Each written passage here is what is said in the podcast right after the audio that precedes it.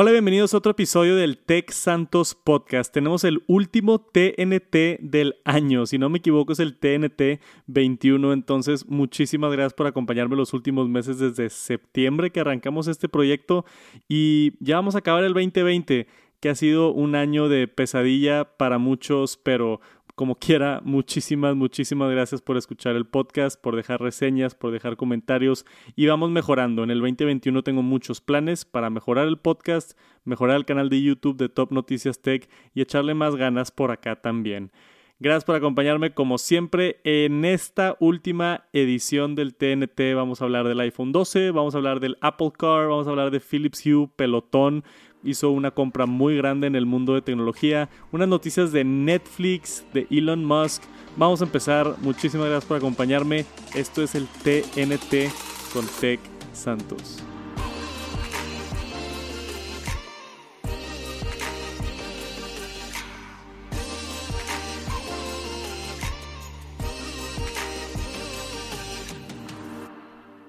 Y vamos a empezarlo luego para ver cómo el iPhone 12 destrozó la competencia. No nada más fue el mejor iPhone vendido en los últimos años, sino automáticamente a toda la otra competencia en gamas similares de todos los teléfonos, el iPhone 12 vendió mejor. Es oficialmente el teléfono 5G más vendido y específicamente en octubre tenemos aquí un modelo, si están viendo el video de YouTube, increíble el iPhone 12 como el más vendido y en segundo lugar el iPhone 12 Pro. Después de eso tenemos el Samsung Galaxy Note 20, después el Huawei Nova, el Oppo y bajamos acá más abajo al S20 Plus y algunos dispositivos de Oppo también.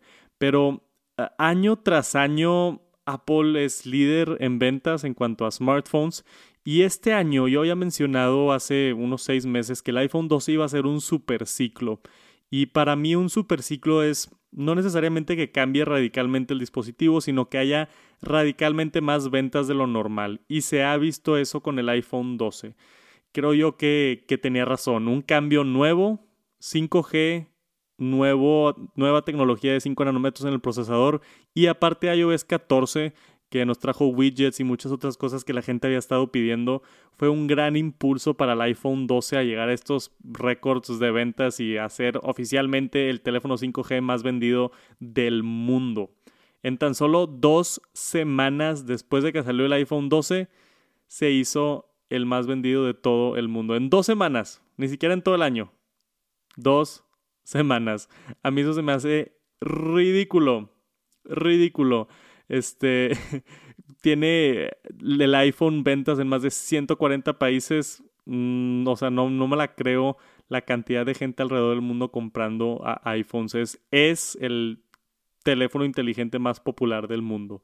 Yo tengo muchísimos años utilizando iPhone, disfruto mucho del ecosistema, ya han visto mis videos de iPhones, de repente hay cosas que no me gustan y, y las menciono, pero por lo general mi experiencia con iPhone siempre ha sido positiva y el iPhone 12 y 12 Pro han sido mis dispositivos favoritos en cuanto a diseño desde el iPhone 5. Entonces, para mí, que soy fanático no nada más de tecnología, sino de Apple, el hecho de que el iPhone 12 sea mi teléfono favorito en muchos años, creo que mucha gente alrededor del mundo coincide conmigo.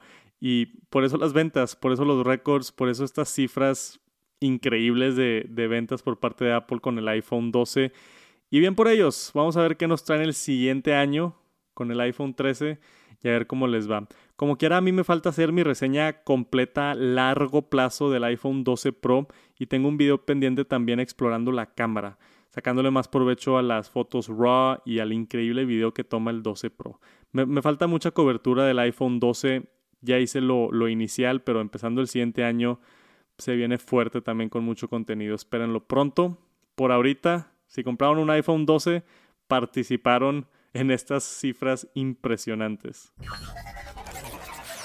Y después vamos a hablar del Apple Car. Hace un par de semanas estuve platicando de este tema que salió un reporte que potencialmente lo íbamos a ver en el 2021. Yo, yo no me creía eso ni por un segundo. Yo siempre he dicho que esperaría el carro de Apple 2024, 2025. Y tenemos un nuevo reporte que tiene un poquito más de credibilidad, dándonos información sobre el siguiente carro de Apple, carro eléctrico, por supuesto, que supuestamente debería llegar en 2024 si es que no se atrasan un poquito por la pandemia y lo, lo habilitan o lo lanzan en 2025. Varios detalles interesantes en este reporte. Primero que nada, y más importante, es que va a haber un cambio, dice aquí, drástico, siguiente nivel en cuanto a tecnología de baterías. Entonces, esto es importantísimo en un carro. Ah, Tesla tiene muchos avances y está por enfrente de toda la competencia en cuanto a eficiencia de sus baterías. Es lo más importante de un carro eléctrico. Eso y el sistema de software para que se maneje solo y lo demás. Pero el equipo de Apple ha estado trabajando en diseñar una batería y están probando diferentes, diferentes eh, composiciones de baterías, se les pueden llamar de eh, litio, de, ¿qué tenemos acá? iron phosphate, no soy químico, hay muchas este, palabras aquí que no entiendo, pero supuestamente la noticia es que Apple va a cambiar la tecnología de batería por siempre. O sea, radical, así como lo hicieron con el procesador de la computadora que rompió toda la competencia, supuestamente van a hacer eso. Y el reporte dice que va a ser similar a cuando primero vimos el primer iPhone. O sea, así de ese tipo de impacto puede tener esta tecnología de batería estaría increíble. Y que traigan esa misma tecnología a sus dispositivos móviles estaría todavía mejor. el otro detalle que salió fue con sensores de LIDAR. Supuestamente el carro de Apple va a tener múltiples sensores de, LIDAR alrededor del carro para medir distancias, medir objetos, todo esto para poder tener una visión y que se maneje solo el carro, yo creo, y, demás. Más o menos, pues hacerle competencia a, a Tesla y otros, y otros carros eléctricos. Pero Aquí lo interesante es que probablemente Apple esté utilizando los sensores de LIDAR en el iPad Pro y en el iPhone 12 Pro para empezar a agarrar información, ver cómo funcionan, que la gente se acostumbre a este sensor. Seguramente el carro va a tener unos 20 sensores por todos lados para, para poder mapear todos los espacios en 3D. Esos fueron los dos detalles que salieron. Y por último, que Apple este, se va a tener que comprometer hasta 100.000 carros anuales de ventas que yo no dudo que lo hagan. No creo que salga en todos los países, seguramente va a ser Estados Unidos al principio. 100 mil carros como quiera es muchísimo y no quiero ni pensar, no quiero ni pensar cuánto va a costar el carro de Apple. Si, si vemos los precios de sus audífonos y de sus laptops, este, yo no, ese se me hace que va a ser un review que no se va a poder ser posible. Yo creo que viendo que, que los Teslas cuestan aquí en México un millón de pesos, yo creo que el carro de Apple va a rondear por ahí del 1.5, 2 millones de pesos, que vienen siendo unos, pues arriba de 70 mil dólares. Este, esto es especulación, no tengo idea cuánto va a costar, seguramente va a ser un carro de lujo bastante caro. Pero hay que esperar para el 2024 o 2025 para verlo. Hemos visto cómo salen así poquitas filtraciones a la vez y, y esperemos más información pronto. Y vamos a hablar rápidamente de Philips Hue. Me encanta Philips Hue, los tengo alrededor de todo el estudio y aquí en mi, en mi set de, de los videos, como siempre ven las luces atrás de mí. Me encanta Philips Hue y anunciaron un par de, de nuevos proyectos para el empezando 2021, empezando con un nuevo dimmer que ahora tiene unas nuevas funcionalidades. Fuera del, del, nuevo dimmer, también unas luces que son para exterior. Hemos visto también a, mí se me hace curioso que empiezan a implementar cada vez más y más luces en el exterior. Philips Hue siendo una de esas personas. Tienen el light strip de, exterior, tienen varias de las lámparas que se pegan a la pared en exterior que son resistentes al agua y demás. Y eh, esta es una nueva propuesta que están llamando Wave Linear.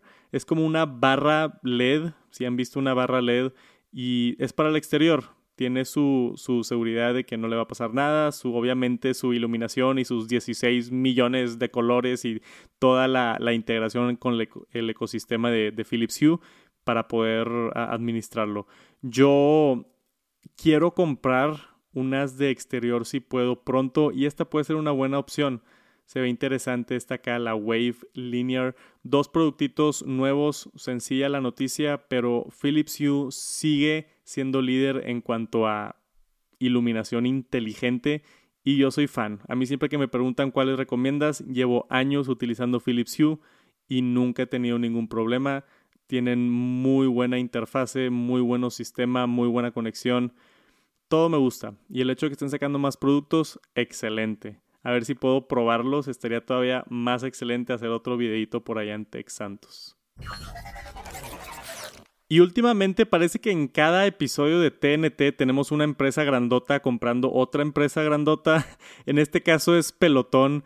Eh, Pelotón, por si no sabían o no les suena el nombre, es una empresa exitosísima de ejercicio, de fitness dan clases en línea, tienen su propia bici con una pantalla integrada, tienen su propia caminadora con una pantalla integrada y luego aparte es un servicio de suscripción donde entras a, ver clases y unas clases son en vivo y otras clases las puedes ver cuando tú quieras y haces lo que te dicen en la clase y todo desde casa y luego aparte con todo lo de la pandemia pues les fue todavía mejor porque todos están haciendo ejercicio en casa, ya nadie quiere ir a gimnasios y, Pelotón la ha estado rompiendo, absolutamente rompiendo en este mercado. Y yo no he parado de escuchar cosas buenas de Pelotón. No la he probado, no la he probado, entonces no voy a, dar mi reseña ni nada, pero he escuchado cosas buenas de, de sus equipos y su servicio de suscripción. Pelotón compró Precor. Yo nunca había escuchado de Precor, si es que lo estoy pronunciando bien, pero fue una compra grande. 420 millones de dólares para comprar esta empresa que se llama Precor, que este, la manera en la que la describen aquí en el artículo es si has estado en algún hotel o has estado en un gimnasio conocido, seguramente, has visto esta marca de Precor porque están en todos lados, supuestamente. Yo nunca la había escuchado, pero para ver lo, que vale la empresa, pues me imagino que eso es acertado. Entonces, Pelotón comprando una de las empresas más grandes que manufactura equipo de fitness, pues tiene completamente sentido. Seguramente quieren hacer más, quieren todo el talento de, Research and Development, todo el equipo que hace estos productos y luego aparte toda la infraestructura que lleva un, tipo de negocios estos y, por supuesto, quitar a alguien como competidor.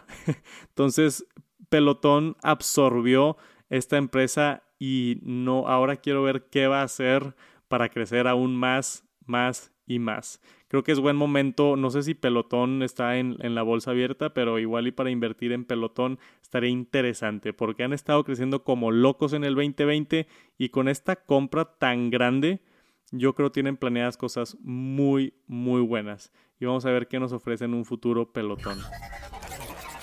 Y esta es una noticia que me interesó bastante. Es de Netflix. Salió este reporte que yo lo vi aquí en The Verge, donde nos explica que Netflix está probando una nueva, una nueva funcionalidad en su aplicación, específicamente para usuarios de Android por ahorita. Pero puedes ver películas o no ver, puedes escuchar películas sin necesidad de tener el video. Entonces, como si fuera un podcast, te habilita la opción de quitar el video donde simplemente la pantalla se pone negra y tú sigues escuchando el audio. Ahora, la primera vez que yo vi esto así rápido dije, ¿qué, ¿qué, es esto? Gente que nada más quiere escuchar el audio en Netflix. Netflix es para entrar a ver una serie, entrar a ver una película. ¿Cuál sería el propósito de solamente ofrecer opción de audio? Y después me puse a pensar de, sobre cómo yo consumo YouTube, no, no, Netflix, pero YouTube. Hay veces donde estoy trabajando en algo más y estoy viendo o escuchando un video de YouTube y no le estoy poniendo mucha atención, pero quiero la información y la escucho y obtengo un buen porcentaje de la información solamente a través de audio y no es necesario ver el video. Eso me pasa mucho a mí. Entonces, quizá haya gente que quiera, no sé, ruido de fondo, poner un episodio de Friends o de alguna serie y no necesariamente verlo, sino nada más tenerlo en el fondo, el puro ruido de la serie. suena extraño, pero sí lo veo. Sí lo veo en el, en el 2020, casi 2021. La gente está más ocupada, no tiene tiempo para sentarse y dedicarle a ver todo un video y toda la atención en escuchar y ver un video, sino igual están haciendo otra cosa. Así como ha, ha subido el boom de los podcasts incluyendo este, el Tech Santos Podcast, compártanlo con sus amigos. este, hay gente que, quiere escuchar en el carro, que quiere escuchar mientras eh, limpia la casa o limpia los trastes o yo qué sé, haciendo ejercicio. Yo creo que un menor porcentaje, porcentaje de personas quieren estar viendo el nuevo episodio de Stranger Things en el gimnasio y nada más lo escuchan pero es una buena opción que tener para consumidores. Solo yo sé que van a salir luego de reportes de, de ejecutivos de Hollywood diciendo que, que, no es la intención, que no deberían de ver así las películas, que, que no lo hagan, pero siempre hay gente que se enoja con todo. El punto para mí de del arte es que tú lo consumas como tú quieras. Si lo quieres escuchar nada más, hazlo. Si lo quieres ver también, hazlo. Si quieres eh, quitarle el sonido y solamente verlo, e, el tener todas las opciones es excelente y Netflix está probando e implementando esto nuevo que seguramente lo vamos a ver muy, muy pronto. Si quieren escuchar sus series de Netflix favoritas sin verlas, pronto se va a poder. Y hace rato que no tenemos una actualización de la pelea de Epic contra Apple, alrededor de toda la controversia que, que quería Epic poner Fortnite y que no se cobre la comisión de 30% de Apple y se empezaron a, pelear legalmente. Apple quitó la aplicación de Fortnite de la App Store porque estaba rompiendo las reglas y se empezaron a demandar y todo. Ya no sabemos la historia y si no pueden buscar ahí hice varios videos en el canal de YouTube. Ahora el nuevo reporte que salió es que el mismísimo Tim Cook y el mismísimo Craig Federici que vemos en todas las presentaciones de Apple son dos personas que son muy, muy conocidas dentro de Apple, el CEO Tim Cook y Software Engineer Chief Craig Federici han sido llamados a la corte para, para presentar o para defender dentro de la corte personalmente este asunto. Entonces, no sé bien cómo funciona el sistema de leyes en, Estados Unidos, pero te mandan un documento básicamente diciendo, tú por ser el, dueño de esta empresa tienes que venir a, defender o a decir por qué o, o, o a saber qué van a hacer. Pero lo que se me hace muy interesante es que así como Mark Zuckerberg frente al gobierno tuvo que hacerlo y verlo público y así, muchas de estas cosas llegan a a impactar más de lo que era necesario y creo yo ese es el punto o eso es a lo que quiere llegar Epic, ¿no? El, atraer atención. Y si tienes a Tim Cook ahí en la corte, yo creo que eso atrae muchísima atención. El... ¿Cómo se dice? No iba a decir discurso, pero no es un discurso. El debate, el debate en la corte entre Apple y Epic va a ser en julio 2021, entonces todavía faltan unos 6, 7 meses falta muchísimo, seguramente vamos a ver más actualizaciones sobre el tema, pero interesante, interesantísimo que el mismísimo Tim Cook va a estar ahí para, para defender a Apple y para discutir este tema. Yo creo honestamente que va a acabar en favor de Apple, pero creo que Fortnite ya logró hacer un impacto con todo, toda la atención que ha tenido este tema. Y ya vimos que Apple cambió las reglas de la App Store y lo bajó a 15, 15%. Entonces, para ciertos clientes lo bajaron a 15%, más específicamente las empresas pequeñas. Pero se hizo un cambio. Yo no sé si Apple hubiera hecho ese cambio a 15% sin todo este drama y todo lo de la corte de Epic Games. Y vamos a ver qué pasa en un futuro. Por ahorita, esa es la actualización de la demanda de Apple contra Epic. Y después tenemos a Elon Musk dándonos noticias a través de Twitter como lo hace normalmente, pero ha, habido, no crítica, pero ha habido queja hacia usuarios de Tesla que para tú tener toda la autonomía, para tener todo el self-driving, que el carro se maneje completamente solo, tú tienes que pagar a la hora de comprar el carro un extra de 10 mil dólares que es bastante dinero, bastante dinero para tener una actualización de software, básicamente.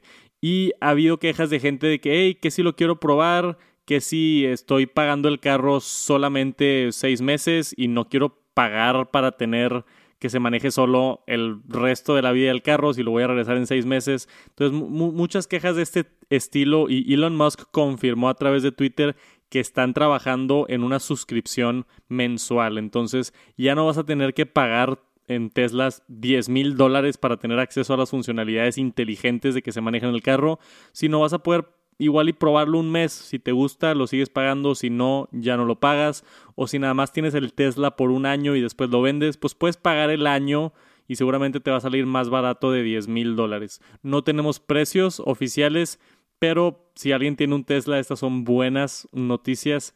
Yo espero eventualmente eh, si todo sale bien en un par de años, poder comprar un, Tesla, un Model 3 o el, el más barato, porque están carísimos estos carros.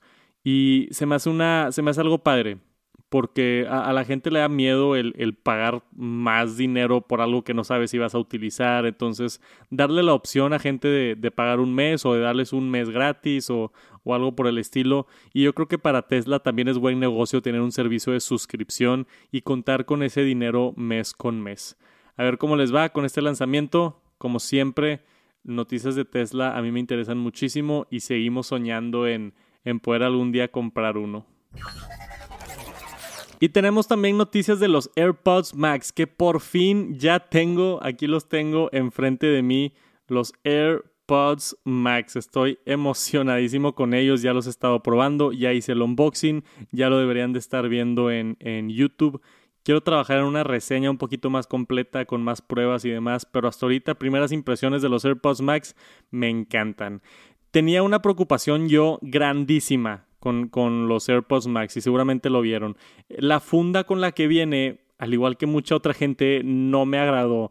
No me gustó, no los protege, no se ve bien, el imán no está del todo bueno, no, no sé. Ah, no me gustó en lo absoluto la funda que viene con los AirPods Max. Pero a mí me tenía enojado el tema de que para ponerlos en low power mode tenías que a fuerza ponerlos dentro de la funda. Eso, eso era la información inicial. Y yo estaba bien enojado con eso. Pero después salió este reporte, Apple actualizó la, la, descripción de los AirPods Max para incluir más información sobre cómo funcionan, cuándo están prendidos y cuándo no, porque no tienen un botón de encendido, no hay manera de apagarlos. Entonces, ¿cómo se apagan? Si los pones en la funda, detecta que están en la funda y entran en un estado de ultra low power mode. Y así para, o bueno, low power mode primero, y así para poder ahorrar batería. Pero Apple sacó estos, estos, bueno, sacó más información alrededor del sistema de carga de los AirPods Max y son buenísimas noticias. Dice aquí que si dejas los AirPods Max en una mesa estáticos por 5 minutos, automáticamente entran en el low power mode, así como si hubieran estado en la funda. Entonces ya no es necesario utilizar la funda, o nunca lo fue, nada más que no lo comunicó muy bien Apple. Pero ya no es necesario estar utilizando la funda y estas son buenísimas, buenísimas noticias. Ya no tienes que utilizar esa funda ridícula que a mí me tenía nervioso. Este, y después hay otro para complicar todavía más las cosas.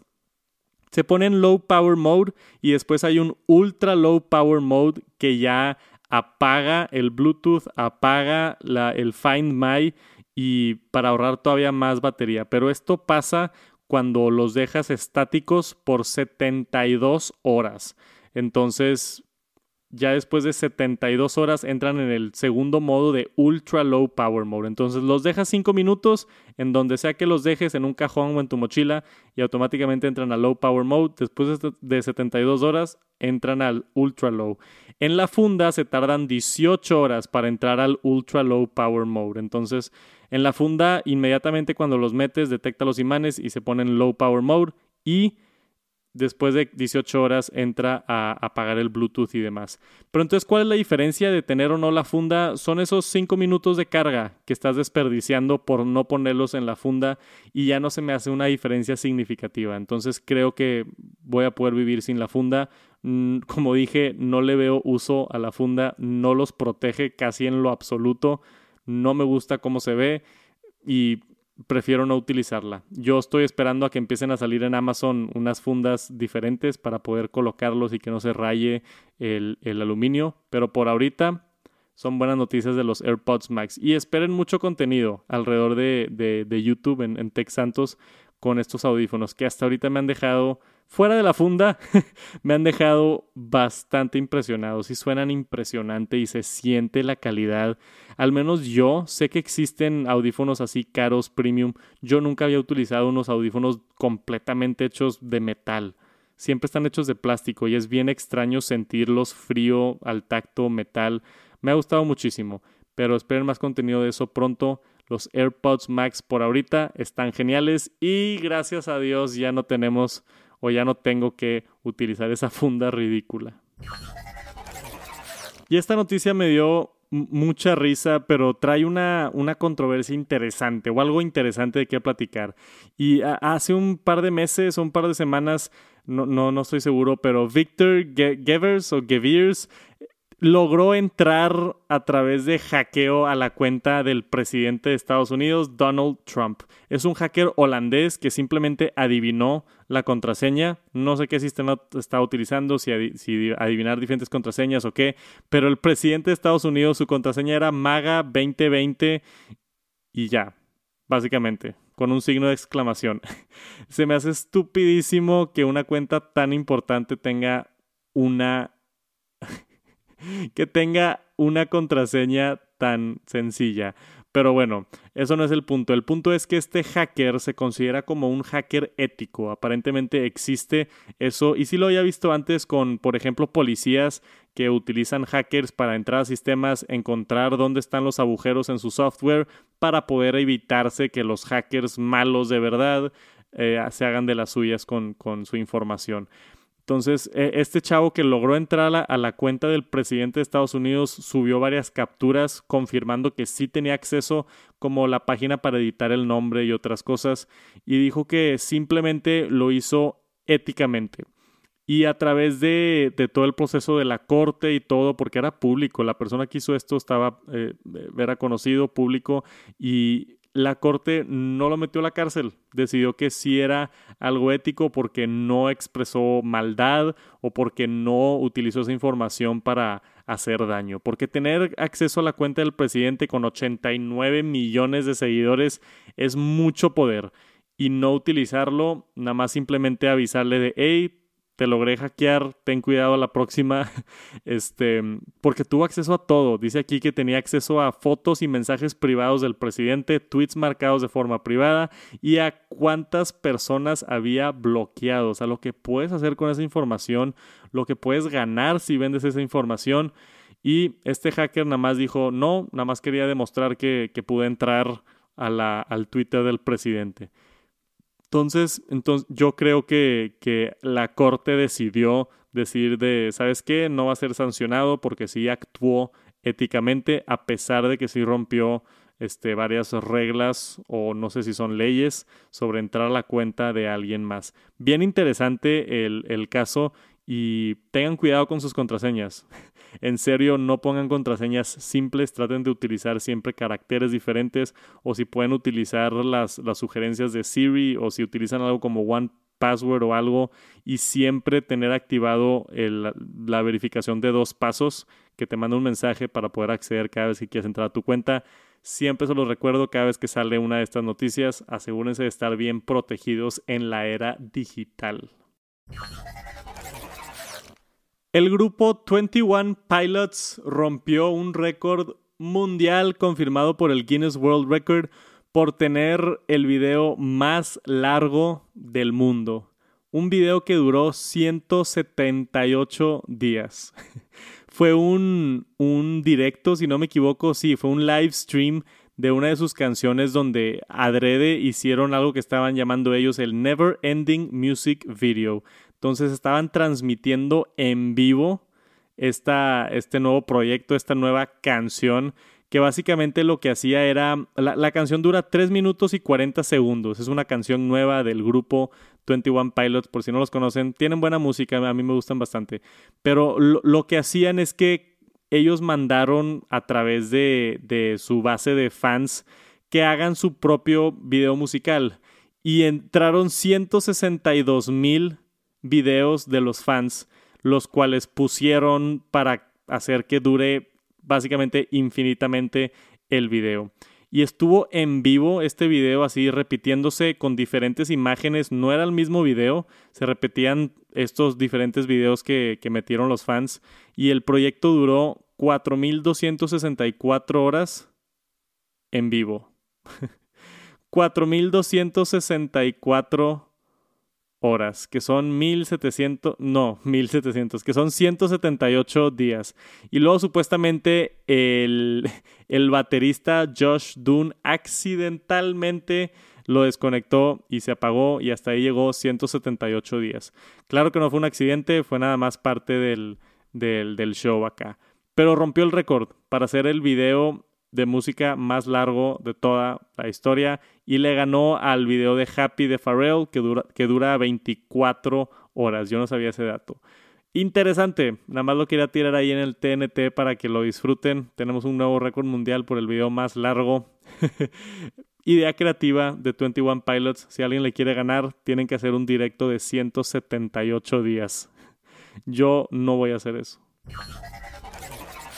Y eso es todo. Muchísimas gracias por acompañarme en el último TNT del año. Les deseo un bonito, esperemos mucho mejor que 2020. Les deseo un bonito 2021. Felices fiestas. Estén en tiempos con familias si pueden, alejados obviamente con todo el tema de, de la pandemia.